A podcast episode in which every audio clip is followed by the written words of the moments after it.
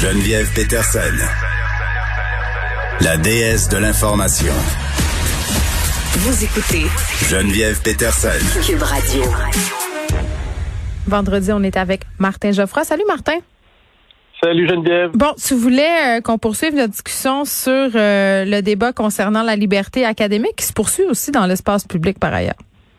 Il se poursuit par ailleurs, donc c'est de- pourquoi ne pas poursuivre? En plus Mais en euh, mode ça solution, va- imagine. En mode solution, parce que ça m'a ça m'a piqué la semaine passée quand tu me dis là il faut s'adapter, il faut s'adapter. OK. Et puis euh, bien sûr qu'il faut s'adapter, puis c'est ça qu'on fait, que je fais moi depuis plusieurs années. Euh, on a commencé au Sophir à faire des recherches sur la co-construction des savoirs. Et la solution à ce débat-là, parce qu'il faut le dire, ce débat-là, depuis le début, moi, je trouve que c'est un débat qui est euh, miné par euh, des options politiques de part et d'autre, euh, par des appellations que je, je dirais des fois euh, douteuses ou euh, euh, comme woke, euh, isla, islamo, qu'est-ce qu'on, en France la dernière c'était euh, islamo-gauchiste, euh, OK. etc. Tu veux dire qu'on qu'on se drape dans des dans des luttes sémantiques? Oui, et c'est ça. Des luttes sémantiques euh, avec des mots que chacun peut finalement donner le sens qu'il veut, parce que Ouais. il y a autant de définitions de liberté d'expression euh, en ce moment dans l'espace public que, que d'individus finalement. Et euh, je trouve que ce, dans le cas de la liberté d'expression, euh, cette euh, ce débat-là se fait un peu sur le dos des profs euh, jusqu'à un certain point, puis c'est pas nécessairement euh, toujours des profs qui en parlent. hein. C'est euh, beaucoup de gens qui sont pas vraiment euh, dans le, le métier. Ah, mais ça, c'est vrai. Euh, Beaucoup de gens se prononcent. Ça fait longtemps qu'ils n'ont pas mis les pieds dans une classe d'université, mais j'ai envie de te dire aussi où sont les directions d'école. Ils vous pèlent ça sur le dos. Ah. Ah ben les, les directions d'école, euh, je veux dire, c'est des vendeurs. Hein? Ils, veulent, ils veulent, ils veulent que, que tout le monde soit content. Et ils ont très peur de la controverse. Donc ça, c'est sûr qu'il y, a, il y a une espèce de clientélisme derrière ça. Ouais. Mais euh, moi, je voulais parler des solutions. Des solutions là par rapport à, par, par exemple, aux étudiants racisés, par rapport aux, aux étudiants qui auraient des religions différentes, euh, des religions de- des Québécois, tout ça. C'est la co-construction des savoirs. C'est quoi la co-construction des savoirs? Ben, oh, moi, avec mon centre de recherche, on, on a commencé à faire des recherches là-dessus. On l'expérimente déjà depuis quatre ou cinq ans et ça fonctionne très bien. Euh, c'est quoi? Ben, c'est dans le fond, c'est d'impliquer l'étudiant dans l'enseignement et la recherche, de l'impliquer directement. Et quand je dis l'impliquer, là, c'est pas juste euh, faire un sondage pour savoir s'il aime son cours ou etc. Comme à etc. l'UQAM, là. tu Ouais, votes, tu ça. votes le plan de cours, puis après, c'est fini. Ben c'est ça. Non, moi de toute façon, je suis pas pour voter le plan de cours ou des choses comme ça, mais par exemple, euh, dans mon centre de recherche, le Sophie, on a des étu- des étudiants de Cégep, donc mes étudiants qui sont impliqués, qui font de la recherche avec moi depuis quatre ou cinq ans. OK, et j'en ai eu plusieurs qui sont passés. Et parmi ces étudiants-là, j'ai eu plusieurs étudiants racisés, euh, plusieurs étudiants aussi qui ont des, des troubles d'apprentissage, par exemple, euh, des, des troubles de déficit d'attention, euh, dyslexie, etc. Et ils m'ont tous dit la même chose et ils pourraient vous le dire. C'est extraordinaire qu'est-ce qu'on fait euh, quand on est directement impliqué dans la recherche. C'est-à-dire les contenus de leurs cours, ils ont leur mot à dire sur ce contenu-là, mais pas avec, avec leurs sentiments ou avec leurs émotions. En participant à la démarche de recherche avec un vrai centre de recherche, ils, peuvent euh, voir qu'ils ont leur mot à dire là-dessus, puis on leur donne la place pour le dire. Donc, c'est ça une vraie co-construction des savoirs, c'est-à-dire que tu vas construire le savoir avec les acteurs du terrain, quels qu'ils soient. Dans ce cas-ci, dans, dans le cas d'une classe, c'est les étudiants, c'est les profs, mais ça pourrait être aussi avec les membres de la communauté. J'ai une question. Aussi. Mettons, Oui. euh, mettons qu'on est dans, dans cette optique de, de co-construction des savoirs euh, qui a l'air d'une idée euh, parfaitement intéressante et très louable puis qui a l'air de bien fonctionner, mais concrètement dans la vraie vie là d'un enseignant euh, qui a un corpus à enseigner, parce que c'est souvent ça qui est au cœur des discussions euh, ces derniers temps. Est-ce qu'on enseigne tel livre euh, et pas tel autre livre euh, selon les mots qui se trouvent à l'intérieur? Euh, comment on peut appliquer la théorie de la construction des savoirs euh, pour déterminer tout ça? Ben, c'est sûr que ça va pas se faire du jour au lendemain. Quand on va parler de co-construction des savoirs, euh, au niveau de la recherche, ben euh, la recherche sur, par exemple, en sociologie, sur Mm. l'histoire des Noirs, tout ça, ça va prendre du temps, puis à un moment donné, les corpus vont changer. Mais déjà, des profs euh, comme moi qui sont bien investis dans ce qu'on appelle la co-construction des savoirs et aussi ce qu'on appelle aussi euh, dans d'autres milieux la pédagogie inclusive, OK? Euh, ils vont ils vont faire en sorte de modifier de toute façon leur corpus. C'est sûr que ça va prendre du temps de remonter jusqu'au gouvernement parce que c'est toujours plus tu montes dans les hautes sphères, euh, plus moins ça change rapidement, comme on, comme tu dis, mais sur le terrain, ça peut changer assez rapidement. Je pense pas que le gouvernement a besoin de se mêler de ça. Moi, moi, j'ai trouvé que c'était beaucoup d'ingérence de la part du premier ministre Legault quand fait sa sortie pour dire euh, qu'on devrait euh, réglementer ce qui se passe dans les classes, avoir des positions claires. Oui, là, mais ça, ce sont les directions euh, d'établissement qui devraient faire ça, à mon sens, le corps enseignant aussi. Mais tu sais, Martin, par rapport à, la construction des savoirs, est-ce que ça pourrait aller, parce que j'essaie toujours de trouver mon exemple concret pour que les gens puissent bien comprendre ce dont on parle je me dis, est-ce que, euh, par exemple, un professeur pourrait discuter en début d'année des livres qu'il souhaite enseigner avec les étudiants, puis de, puis de que ces décisions-là puissent être prises prises d'un commun accord? Euh, je le fais déjà jusqu'à un certain point, mais en même temps, il y a des limites. On peut. oui, il y a toujours du monde qui vont dire non, tu sais.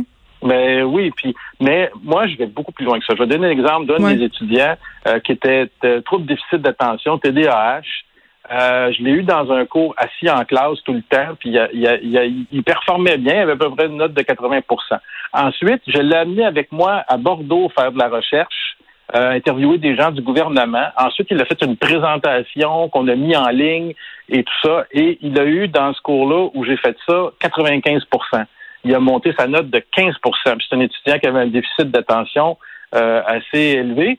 Et donc, euh, ça, c'est un exemple de co-construction des savoirs. Il était excité à l'idée de faire une recherche. Il, s'impliquait beaucoup plus que dans une classe statique. Et là, on parle d'un gros problème. Ça, c'est un gros problème qu'on a avec les étudiants euh, en ce moment qui ont des troubles d'apprentissage. Ouais, ben, les cours magistraux, euh, pour quelqu'un qui a des troubles d'apprentissage, trois heures à celle l'université, c'est difficile. Ben, c'est ça, c'est difficile, mais grâce à la co-construction des savoirs, c'était pas juste le fait de le sortir de la classe et de le faire bouger, là c'était le fait qu'il le motivait de l'impliquer, Geneviève, directement. Mais c'est un peu le principe sur lequel est basée l'école alternative, l'école primaire. Ouais, mais là, on parle plus de l'école primaire. Dans mon cas, on parle, euh, on va beaucoup plus loin, on parle du cégep et de l'université. On parle de, de, prendre des étudiants très jeunes au cégep et mm. de les inclure euh, dans, le, dans la construction non seulement des curriculums de cours, mais dans aussi la recherche. Et à partir du moment où l'étudiant a son mot à dire parce qu'il fait partie d'une équipe de recherche, il travaille avec ses profs, je sais pas si tu comprends ce que je veux dire, il se sent pas euh, brimé. Euh, il sent pas, euh, il sent pas qu'il reçoit ça, il reçoit, des ordres d'en haut. Ben c'est ça, euh, c'est le même principe dans, dans l'éducation des ados finalement, de les impliquer dans les décisions, les écouter, puis en même temps, je voulais qu'on revienne sur quelque chose que tu as dit tantôt que je trouve important, parler de clientélisme. Isabelle Haché, dans l'une de ses séries de chroniques, parlait de clientélisme, mais moi c'est pas là que je veux aller, parler aussi de, des émotions puis de ressentis versus les faits. Un moment donné, il y a cette question-là qu'il va falloir se poser aussi. Qu'est-ce qu'on fait avec le ressenti? Ben, qu'est-ce qu'on fait avec le ressenti? Première chose, les profs ne sont pas des psychologues. OK? je veux bien euh, en classe qu'on dise oui, euh, euh, je suis d'accord, je ressens ta colère. Non, je ne ressens pas ta colère, je suis pas un psychologue, puis je suis pas capable de traiter ta colère. Moi, si un étudiant pogne une colère en classe, ben, je l'envoie au psychologue du Cégep. Moi, moi je que, que moi je deal avec ça, c'est dangereux pour moi et pour l'étudiant parce que je suis pas qualifié pour faire ça. Moi, je suis là pour enseigner comprends? Mm-hmm. Je suis là pour enseigner une matière, je suis pas là pour jouer au psy. Puis la pire des choses qu'un prof peut faire, c'est de jouer au psy. Et ça, et, on, malheureusement, on rencontre de plus en plus des étudiants qui ont certaines fragilités euh, psychologiques et euh, ça pèse lourd sur la tâche des profs, justement. Et ça, c'est ça. Et là-dedans, je parle même pas des étudiants qui ont des déficits d'apprentissage, qui n'ont pas nécessairement des fragilités psychologiques. Là. Et, et, donc, euh, il faut dealer avec ça, effectivement, mais ça alourdit considérablement la tâche des profs. Puis je trouve qu'on en met lourd, on en met un peu euh, lourd sur les épaules des profs à leur dire, ah, ben là, il va falloir que tu enseignes ta matière, que tu sois bon dans ta matière, que tu sois bon pédagogue, puis en plus que tu sois euh, psychologue de service. Ben là, là, là c'est là que moi j'arrête. je veux dire, je veux bien m'adapter, je veux bien je veux bien, bien enseigner ma matière, euh, tout ça. Euh, je veux bien être compréhensif, mais je suis pas un psychologue. et, et, en même temps, est-ce que ça euh, relève de la psychologie des étudiants euh, témoignent d'un malaise par rapport à certaines notions pédagogiques? Je ne pense pas. Ben, je veux dire, au niveau des sensibilités des personnes. Je parle que s'il y a des, des, étudiants qui ont des extrêmes sensibilités, je te parle, ça peut relever effectivement du psychologique. J'en ai déjà eu dans mes classes où ça n'avait rien à voir nécessairement avec la matière, mais avec le, la, le fait que l'étudiant, je sais pas, il y avait des problèmes à la maison avec ses parents ou des choses comme ça. Mm. Ça, ça, arrive euh, de plus en plus souvent, malheureusement. Euh, les jeunes en ce moment subissent en plus avec la pandémie beaucoup de détresse. Euh, mais déjà avant la pandémie, c'était comme ça. Et euh, c'est pas c'est pas l'enseignement aujourd'hui, et c'est pour ça qu'il y a de moins en moins de gens qui veulent faire ce métier-là. C'est pas un métier qui est facile, Geneviève. On vous demande de porter beaucoup de chapeaux faut le dire, on nous demande de porter le chapeau. Parce que moi, j'enseigne depuis plus de 30 ans. Je peux te le dire, il y a 30 ans, là, on, on faisait pas, euh, on n'avait pas de, de, ressenti puis tout ça. Puis la chose qui est importante aussi à dire, c'est que. Mais il y a 30 ans aussi, le viol conjugal était, était pas illégal. Oui, oui. Mais ce que je veux dire, c'est que moi, je peux pas donner une note sur le ressenti d'un étudiant. OK? Je comprends ce boulot. Parce que si, si, je me mets à faire ça, ben c'est n'importe quoi nos diplômes. Puis là, on va en, plus après, on va parler de il y a d'autres étudiants qui vont, par exemple, euh, parler de favoritisme, d'être, il a donné une note euh, parce que cette personne-là a un meilleur ressenti que moi. non, mais c'est parce qu'on est rendu là. Quand on dit quand quand qu'on dit qu'on va accepter le livre que l'étudiant veut bien lire euh, au lieu du curriculum parce que c'est ça qu'il a ressenti puis si tu ne laisses pas lire ce livre-là il va se sentir attaqué dans son intérieur ben là, écoute, euh, je veux dire, je peux, moi, à un moment donné, ça me prend des critères, ça me prend un curriculum que je connais aussi, parce que ça, c'est une autre affaire. L'étudiant peut bien arriver et dire, hey, il faudrait que vous lisiez, il faudrait que, j'aimerais ça lire tel livre. Mais si moi, je l'ai pas lu, comment tu veux que je note ça? puis je peux pas avoir lu tous les livres. Fait la proposition que tu faisais, Geneviève, tantôt, euh, je trouvais ça le fun. Ah, moi, je la trouvais pas le fun. Moi, je trouve pas, moi, je trouve que tout pourrait se régler par une simple discussion en début de session. That's it, that's all. Non, mais la discussion en début de session, tu disais quel livre vous voulez lire. Ben, si je leur demande ça, ils vont avoir 25 livres que j'ai pas lus.